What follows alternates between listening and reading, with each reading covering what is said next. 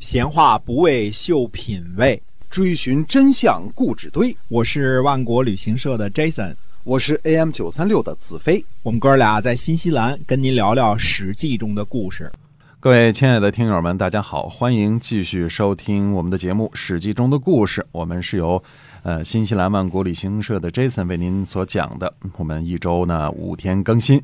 那么新西兰万国旅行社是一家本地的这个旅行企业，我们已经有二十二年的历史了，是一家真正的良心企业。那我们今天继续跟您讲《史记》中的故事。这个当时呢，估计秦国啊，没有任何人会想到这种结局，就是举重突然这个绝病啊，这个结局没有想到，刚鼎绝病啊。秦武王呢，春秋正盛的啊，年年纪轻轻的，聪明绝伦，手腕高超啊，身体倍儿棒，吃嘛嘛香，呃，经常进行体育锻炼，没事举个鼎什么的啊。没想到呢，这个体育锻炼也能要了人的命，是吧？啊，绝折了，哎。呃，举得太重了，这个太不自量力了，是吧？这个当时志得意满啊，什么都能干。太能干的人，有的时候呢就得悠着点啊。这个小说上叫什么？三分气在千般用，一旦无常万事休啊。全国上下呢，这个都没有个准备。秦武王呢也没有个准备。秦武王本身呢有王后是魏国人，但是并没有子嗣啊，没有这个可能。别说王后没生。儿子连这个其他的妃嫔可能也没生儿子啊，太年轻了，没想到这种事儿啊，不着急呢。而这个时候呢，是谁呢？是赵国的赵武灵王把在燕国做人质的秦昭襄王啊接回了秦国嗣位的啊。这是谁呢？等于是这个呃秦武王的这个弟弟把他接回来呢。继承了秦国的君位啊，那么也有记载呢，是燕国主动送回来的。总之，这是一大段故事。可是史书上呢，倒是没有《芈月传》里边记载的那么离奇花巧，没有那么多的故事，怎么在燕国街头流浪什么这些啊。说起《芈月传》呢，我们必须得多说几句，因为呃，《芈月传》呢对中国这个影响太大了啊。估计地球人都看过，虽然呢，大家都可能知道《芈月传》的很多情节都是拼凑起来的传奇，都是编的啊，为了吸引人眼球而已。但是呢，这个故事呢，作为历史传奇呢，却相当的吸引人。其中的原因之一，是因为呢，它加入了很多真实的历史素材，这是它呃很牛的地方。我们先掰扯一下，首先说芈月这个名字啊。无论怎么引着秦砖汉瓦，说上面刻着一个字儿像月啊，但是，呃，大家应该有的常识是呢，说这个名字呢肯定是假托的，肯定是编的，呃，包括其他什么的闽书啊、闽音呐这些，呃，米米米书啊、米音呐这些都是呃作者瞎编的。这个芈月到底叫什么名字，只能是一个永久解不开的谜了。因为古时候呢，我们说春秋时期啊，记载女子的名字呢，都是族姓上呢再加上另外一个字儿记载的。到了战国时期呢，呃，女子记名的方式呢略有不同啊。譬如说呢，芈月呢就被记载为什么呢？姓芈氏，号宣太后。这个就非常的有意思了啊，呃，我们在这个节目开始的时候说呢，中国姓氏的问题，姓呢是指的这个族的族姓，一个大族的一个族姓，在被提到这个族的时候呢，当做一个大的族姓被提起。比如说春秋时期啊，大家提起齐国的田氏的时候呢，都还会说呢，归姓。如何如何，对吧？这就指的这个归姓整个的一个大族，既包括齐国的田氏啊，也包括这个陈国的陈氏啊，这都叫归姓。如何如何，就这一个大族。但是更多的时候呢，归姓呢这个说法呢，都是用在陈国的公主身上，让女子呢带着这个族的族姓。比如说呢，生了楚成王的西归啊，就是因为呢最初嫁的丈夫是西国的国君。她是陈国的公主，对吧？是贵姓这这个大姓的这个族的这个公主，因此呢，就叫西归，就知道是嫁给西国国君的归姓女子，这么个意思啊。西归呢被楚文王抢去了之后呢，也依然保留了这个称呼。西归的名字的构成中呢，归就是指的这个归姓这一大族啊，这个西呢就是指的丈夫的这个邦国，其中呢没有一个字儿是跟他本人的名字有关系的。无论是大名还是小名，嗯，一律没有。凡是女子的名字，一律不加记载。当然呢，芈月那个时候在这方面呢也是不例外的。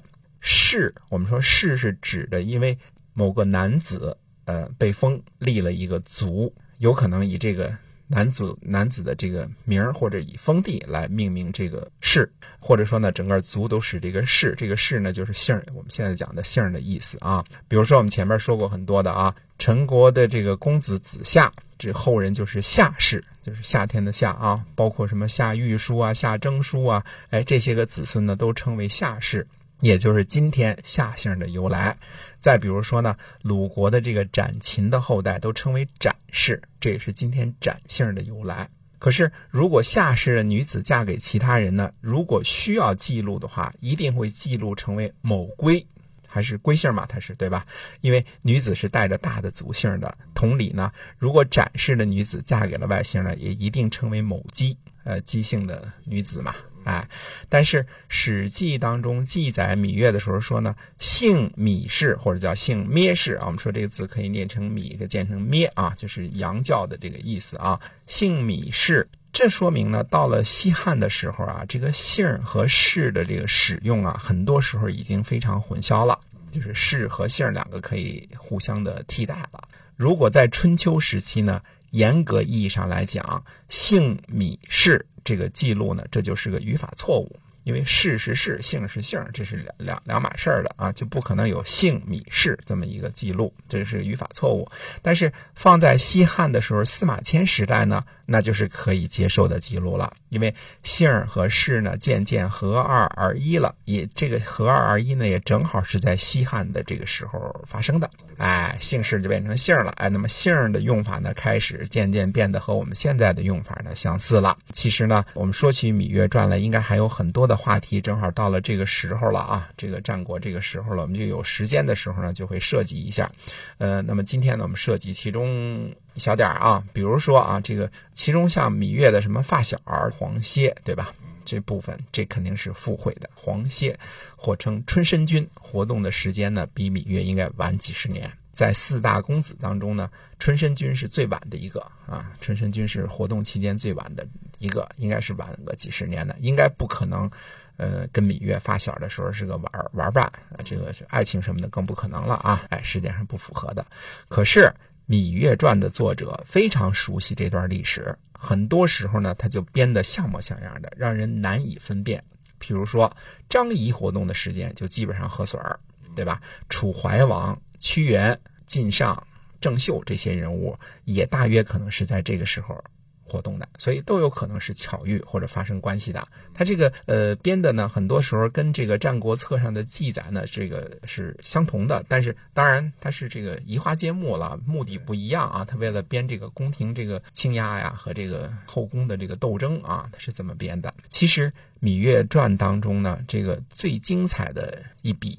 是给魏然这部分编的这个出身编的这个故事，可以称作是神来之笔。因为历史上记载说呀，魏然是宣太后，也就是大家熟知的芈月的义父弟。义父弟，大家听听啊，这个父亲不一样的弟弟。也就是说呢，芈月的妈妈是在和楚王呢生了芈月之后，又和别人生了魏然。如果魏然是哥哥，这个很好解释，可能是先嫁给了魏氏，后来又嫁给了楚王，对吧？但是偏偏是个弟弟，这就十分难以说明了。嗯，怎么怎么怎么好说？为什么芈月的这个妈妈又跟别人在嫁给楚王之后，又跟别人生了一个弟弟呢？对吧？这个事情就，呃，而且是义父弟弟，对吧？这就很难说清楚了。于是呢，这个《芈月传》的作者呢，就编出了魏甲这么一号人啊，让项氏呢，就或者叫这个项氏，就是芈月的妈妈啊，和魏甲呢生下这个，因为遭后宫的这个陷害嘛，死了，喝了鸩酒了，然后生下魏然之后呢，再次回到了楚王身边。那为什么要这么编呢？因为宣太后呢还有一个弟弟，那这个这个我们说芈月还有一个弟弟叫芈戎，他可是宣太后的同母弟。所以他有一个义父弟，还有一个同母弟。所谓同母弟的记载的这个意思呢，就是说芈戎和宣太后，也就是呃这个和芈月啊，他是同父同母的，同母弟都是同父同母的意思啊。这个这个其中没有这个义父的问题啊。这个芈戎呢，后面我们还会说，但是呃可以看出来，后来因为这个这个芈戎成了一个很重要的人物啊，这个在秦国能看出来是什么呢？即使是在这个。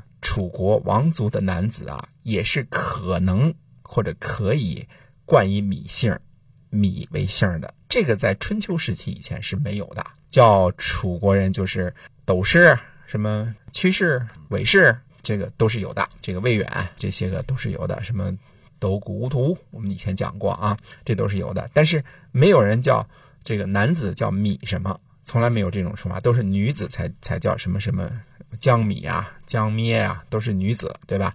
这个呢，我们现在讲的这个米戎呢，是在战国中期的一个例子，这就说明呢，在战国中期的时候，姓和氏的混淆就应该慢慢开始了。一直到西汉的时候呢，就成为主流了。姓氏系统的改变呢，也标志着春秋以来贵族制度的覆灭，因为跟原来那个风法不一样了。现在我们说士人兴起了嘛，很多贵族就已经破落了。想想大家也明白，米戎呢只能姓米，他不能姓熊，因为那时候熊应该还是楚王的专有用字，虽然是个姓啊，他就他他不能姓熊，他就是楚王的。儿子他也不能姓熊，他当了国君才能姓熊呢。那么其他楚国的大姓呢？比如说什么屈氏啊、呃景氏啊、啊前面我们说过的什么斗氏啊，这些这些都是楚国立家的大夫的这个这个姓氏，他已经成了立家大夫，能够传家、传家业、传封地了。那芈戎呢，很可能是跟着姐姐一起去秦国的，这说明呢，这个芈戎并不会是一个很得待见的王子，嗯，他就是是个王子，他也一定是一个。